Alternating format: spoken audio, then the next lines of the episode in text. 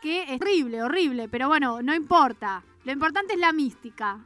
Usted es del Team Invierno, o sea que no sé por qué está quejándose del frío. Porque ese es mi deporte, ese es mi deporte, Ale. Lo tiene, lo, lo, tiene que aguantar de forma estoica como yo soporto el verano. Yo en el verano no me quejo, para que cuando llegue el frío me pueda quejar como, como, corresponde cada uno de los días. ¿Qué frío que hace? No, no, este, este es mi, mi deporte es eh, el deporte, si fuera olímpico yo ya tendría un, par de, medallas que es este la queja, básicamente.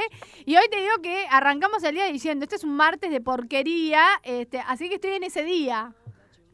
Bueno, pero vos, por lo menos tenés la suerte de, salir, aunque sea de ir de, de, tu casa a la radio. Yo estoy encerrado hace no sé cuánto tiempo ya. ¿No, ¿No salís? ¿No salís? ¿No saliste para nada? Bueno, hacer compras, eso sí. Y sí, bueno, salgo eso nomás, hacer compras, pero la última vez que salí, ¿cuándo fue? Hará una semana más o menos, una semana, ocho, nueve días. Salgo una vez cada diez días en promedio. Bien, bueno, está bien, está bien. Ah, igual ahora digo, no, no es momento para andar saliendo de más. ¿eh? Este, yo salgo de casa, me vengo para la radio, me, salgo de la radio, me voy para casa directamente. Eh, así que hay que extremar los cuidados, ¿sale? Porque se viene, eh, bueno, ya estamos en, la, en la etapa más kenchi de la pandemia. Eh, no, igualmente con el frío que hace, tampoco que tengo mucha ganas claro, de Claro, ¿no? ¿eh? Me parece que colabora. Sí, es verdad, es verdad eso. Me parece que colabora. Eh, a mí también, cuando está un día soleado, un, día un poquito más este, agradable que el día de hoy, porque además hoy está gris, está particularmente gris, te da más ganas, viste, de, salir a pasear y decís, uh, no se puede por la cuarentena. es verdad que este clima así por lo menos te presta a quedarte más adentro de casa. Eh, Ale, ¿de qué vamos a charlar en el día de hoy?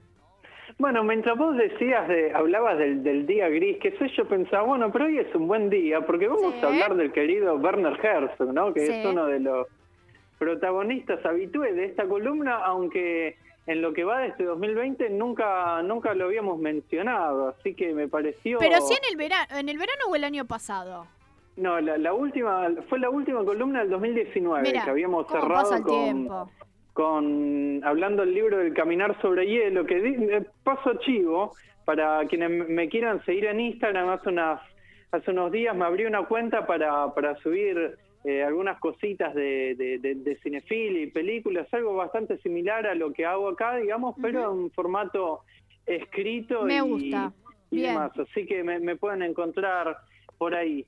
Y, me pareció oportuno traerlo, hacer una, una nueva columna, digamos, volver sobre Herzog, ya que mm, la semana pasada, el viernes pasado, eh, se estrenó la última película de, de Herzog, que, que, es Family Romance LLC, LLC, digamos, que o al, menos es la, la, más nueva de sus últimas películas, porque es eh, entre sus trabajos para cine y para televisión, cada dos por tres aparece algo nuevo.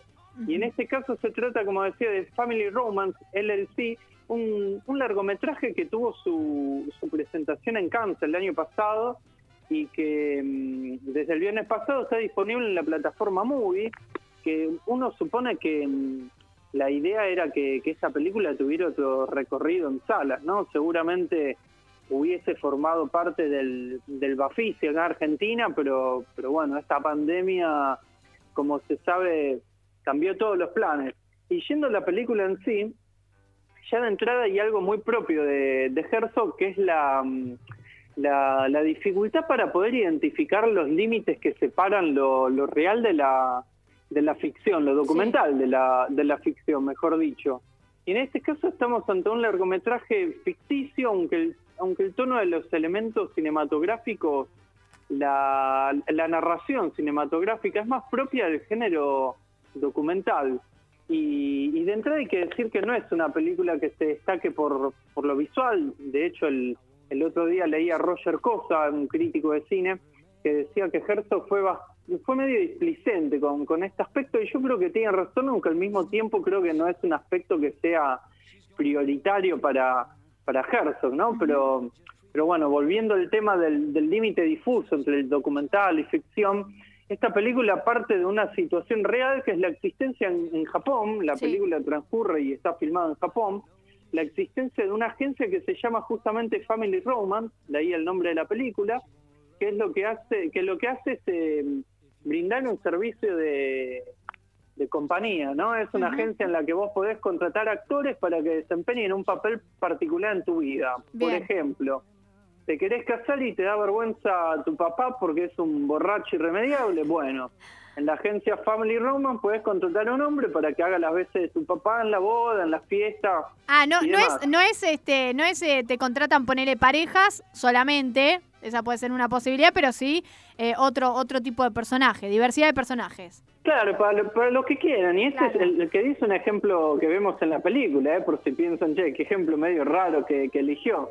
Otro ejemplo, no sé, tenés una reunión familiar y te da vergüenza que, te vean sin pareja porque siempre estás a ti, que te pregunte, qué sé yo, bueno. Te contratas el novio. Y contratas a alguien para que haga de, tu pareja. Y así arranca la película, porque la historia principal, el, el argumento principal, consiste en que una mujer contrata a un actor para que se le presente ante su hija de 12 años diciendo ser su padre, un padre que la había abandonado cuando ella era solo una bebé. Y este actor, el protagonista de la película, eh, lo cual es algo bastante herzogiano, ¿no? Es ni más ni menos que el dueño de esta agencia que existe en Japón. Mm. Ahí hay una trampa con varios niveles de, artificio, ¿verdad? Porque vemos a un hombre que trabaja simulando en la vida real, eh, son, son como una especie de simuladores, ¿no? La diferencia de que, de que existen y el problema, eh, entre comillas, que buscan solucionar, es un problema metafísico, diría, o, existencial. y, la obra de Herzog, una de, de las cosas por las que se caracteriza es por mostrar siempre experiencias límite, ¿no? Y esta no es la excepción porque ya de entrada vemos que ahí hay algo cuanto menos cuestionable en términos éticos, ¿no? Y también hay algo hay algo límite en estas personas porque ¿por qué se ven en la necesidad de, recurrir a, acciones como estas? ¿no? Y yo, yo ahí pienso que, esta es una película que habla de la soledad, de, la soledad existencial, de la, gran soledad. De hecho, el, viernes pasado, que fue el día del estreno mundial, en la plataforma Movie, además de, la película, se pudo ver una entrevista de unos 15, 20 minutos a Herzog, y él lo que decía es que estamos cada vez más comunicados, que formamos parte de una sociedad hipercomunicada pero que cuanto más comunicados estamos, más crece esta, esta, soledad existencial, ¿no? Es como... Bueno, y estos momentos es donde más también se puede ver, ¿no? Donde más se padece esa soledad. Yo lo que te iba a preguntar, Ele, es si esa, esa, esa, esto que vos decís de casi eh, no, no distinguir lo que tiene que ver con ficción, tiene que ver con esas circunstancias en donde los personajes apelan a esa agencia, que este, más allá, digo, no, no sé si existe acá en Argentina una agencia que te resuelva esos problemas, pero por lo menos son problemas que sí sí, que la verdad es que son cotidianos, son habituales, quizás eso, ese, ese padre que te hace pasar vergüenza o esa tía que te pone incómoda, son situaciones eh, que dan inicio, en este caso, a las historias que son reales, son concretas, son cotidianas.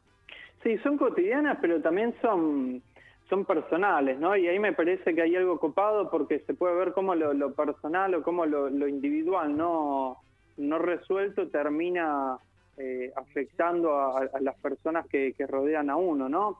Eh, siguiendo esto que, decía Herzog, no sé, es como que, cuanto más ruido y a nuestro alrededor más crece ese, ese silencio, que cuanto más tratás de, taparlo, más pesa. Y creo que a los personajes de esta película les pasa esto. Eh, pienso en, la madre de, de Majiro, que es esa nena de, de 12 años. ¿Por qué le hace eso a su hija? Porque piensa que le está haciendo un bien, pero inevitablemente en algún momento esa chica va a descubrir esta verdad. Bueno, e-, eso y te va... a generar un dolor aún mayor al que le puede suponer no conocer nunca eh, a su padre. Y de hecho, el mismo protagonista, Ishi Yuichi, que es el nombre también de, de, esta persona que, es dueña de esta agencia en Japón, eh, le pasa algo parecido, porque en un momento la, la hija, la, hija entre comillas, ¿no? que, que es súper tímida, súper tímida, se empieza a involucrar sentimentalmente con su padre, se abre ante su padre, ante quien ella cree que es su padre, y el tipo parece tratar de mantener la distancia, pero también se involucra.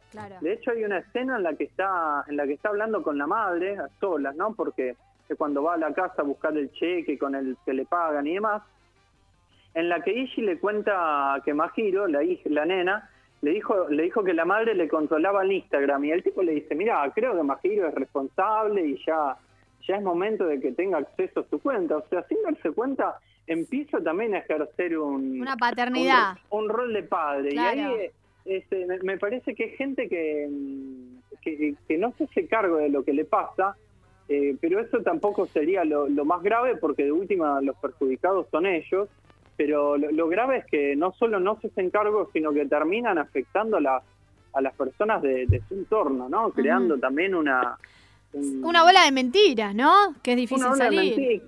Y ahí hay algo también, justamente en esto que decís, que, que yo creo que nos, nos atraviesa a nosotros en, en tanto espectadores, ¿no? Una serie de preguntas que están ahí presentes en, en la película. Por ejemplo, ¿cómo, cómo identificar lo real? O, peor aún, ¿qué, es lo real? Y, eso se traduce en algo más doloroso, que es cómo identificar que, lo que alguien siente y, demuestra y, hace por uno es genuino y no es algo, no, no es un artificio. Sí, bueno, eh, digo... Eh esta madre que tal vez, digo, yo intuyo, este, decime vos, pero digo, esta madre que tal vez se preguntó con la pregunta del millón, se encontró con la pregunta del millón, que es ¿dónde está mi padre? Digo, que podría cualquier pibe preguntar, ¿no? ¿De dónde vengo? Qué, ¿Cuáles son mis orígenes? Eh, ¿Y dónde está mi padre en este caso? Bueno, ¿qué caminos se toman en ese caso? ¿Si la verdad o sostener mentiras que después sabemos que se vuelven una, una pelota de mentiras? Y ahí en ese caso lo, que interviene o lo que entra en juego, digamos, es la, historia de, la madre. Y yo creo que en este sentido podemos nos podemos dar el lujo de spoilear un poquito, porque las películas de Herzog siempre tratan sobre, sobre otra cosa, no es sobre una... con un spoiler te, te la arruina, ¿no?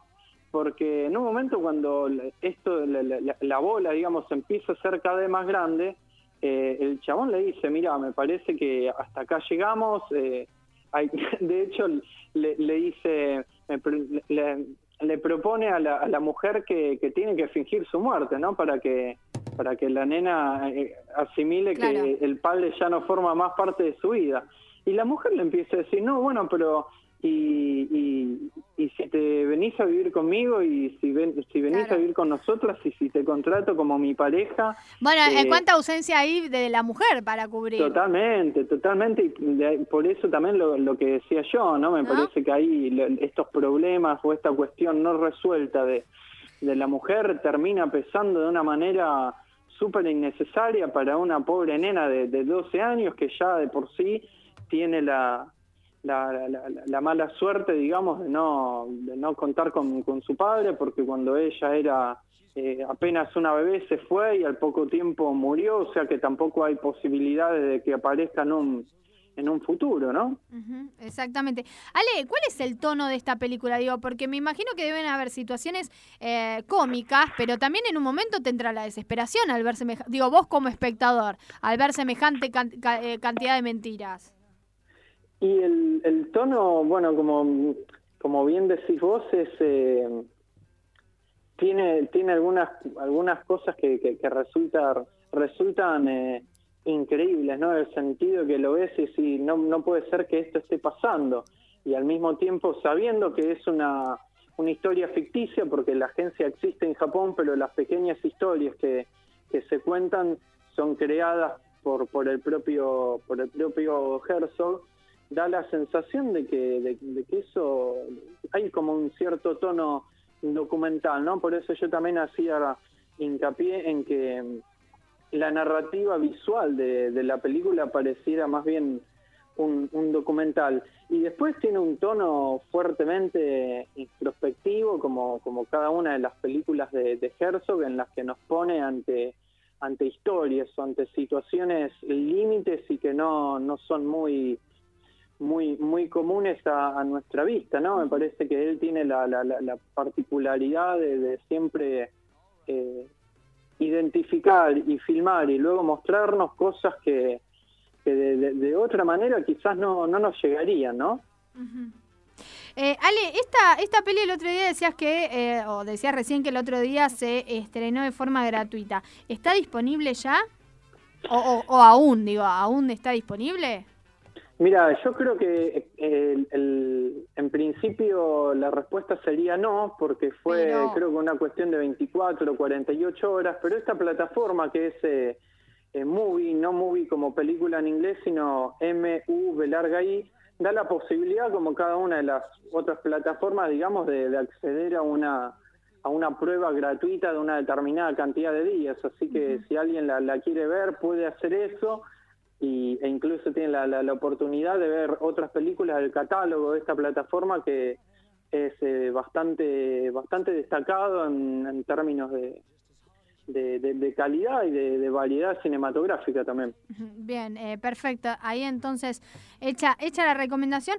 Eh, Ale, eh, prometo que la voy a ver el fin de semana. Y el martes que viene, eh, si, si, si, no te escribo, a ver este, por dónde puedo ubicarla, pero el, fin el martes que viene te comento a ver qué me pareció. Sí, obvio. Porque me intriga, ¿eh? Abriendo un poco, respondiendo un poco más a la, a la pregunta anterior, si no es en, en, estos días, digamos, prontamente seguramente va a aparecer en, en alguna otra en algún otro sitio para, para ver. Ustedes saben que de alguna manera u otra nosotros siempre nos la rebuscamos para, para conseguir el material y para, para difundirlo, ¿no? Tampoco uno va va a hacer una columna como esta sobre algo que es que no se puede ver. claro. claro. No tendría sentido.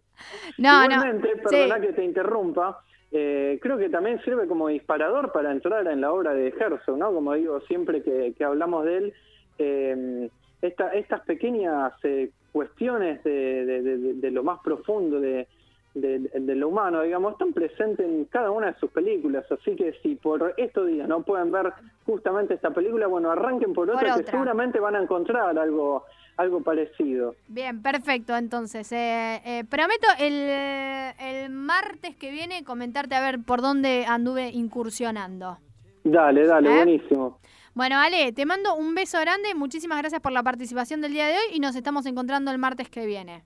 Dale, besos para, para vos, para Juli, para Anto, para todos ahí y, seguramente el jueves no, nos estemos también manteniendo en contacto, ¿no? Con Ay, sí, claro. cumpleaños de la radio. Exactamente que sí, ahí nos estaremos encontrando. Entonces... Iba, iba ya a desearle un saludo, pero no sé si, pues, no. por anticipado mala suerte. No, todavía no, todavía no. Todavía no, el, el, jueves. El jueves te queremos ahí eh, firme en, mirándonos por, por streaming. Te vamos a mandar un saludo a la cámara. Dale, buenísimo. Ale, un beso grande. Igualmente para todos, suerte y buena semana. Ah, igualmente, hasta luego. Bueno, ahí charlamos con Ale Di Donato, ¿eh? haciéndonos las recomendaciones ya clásicas de aquí en todo otra vez. Te digo que me generó mucha inquietud, mucha duda. Eh, la voy a ver, voy a intentar conseguirla la peli y si no, como dice Ale, entrar eh, por este, otras pelis a, a este director de cine. 57 minutos pasaron de las 5 de la tarde, ya estamos pisando el final del programa del día de hoy.